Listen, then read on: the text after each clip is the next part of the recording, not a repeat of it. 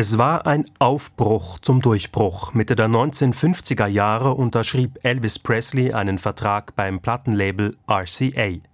Mit seiner Musik und seinem Hüftschwung hatte es Elvis in den südlichen US-Bundesstaaten zwar bereits zu einer gewissen Bekanntheit gebracht, aber der Vertrag mit dem landesweit tätigen RCA-Label sollte der Karriere weiteren Schub geben.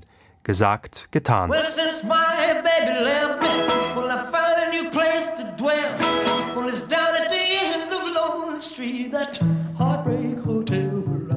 am 27. Januar 1956 veröffentlicht Elvis Presley seine erste Aufnahme beim neuen Label und Heartbreak Hotel wurde die meistverkaufte Single des Jahres.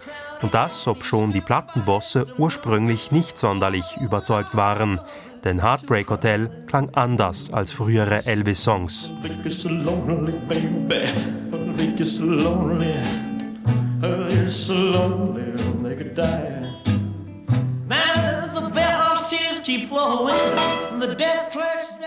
Aufgenommen hatte Elvis den Song nur wenige Tage vorher in einem Studio, aber nicht im Studio selbst, denn die Akustik hier passte ihm nicht.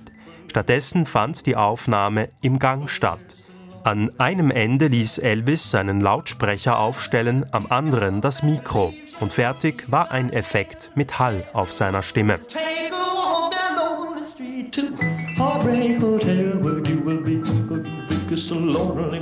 Da war dieser spezielle Sound und da war der Text, der anders war als etwa bei seinen früheren, bei Tanznummern. Traurig und dunkel. Geschrieben von May Boren Axton und Tommy Durden, inspiriert von einem Zeitungsartikel über einen jungen Mann, der sich aus seinem Hotelfenster in den Tod gestürzt hatte. Und in dessen Abschiedsbrief die Worte standen I walked a lonely street.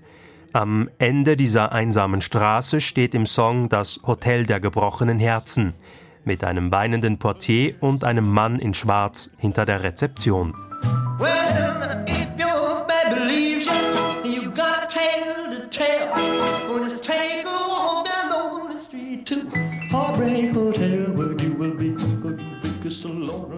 Zum Erfolg des Songs trug auch bei, dass ihn Elvis fortan fast bei jedem seiner TV-Auftritte zum Besten gab. Und dabei sollte er auch so manche inspirieren, die nach ihm kamen. Rolling Stones Gitarrist Keith Richards schrieb etwa, dass Heartbreak Hotel einen riesigen Effekt auf ihn gehabt habe, der Sound und der Einsatz von Stille.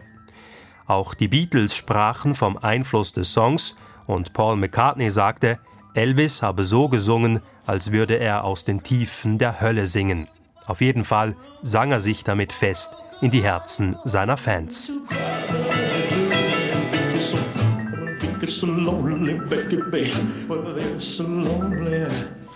be so lonely they could die.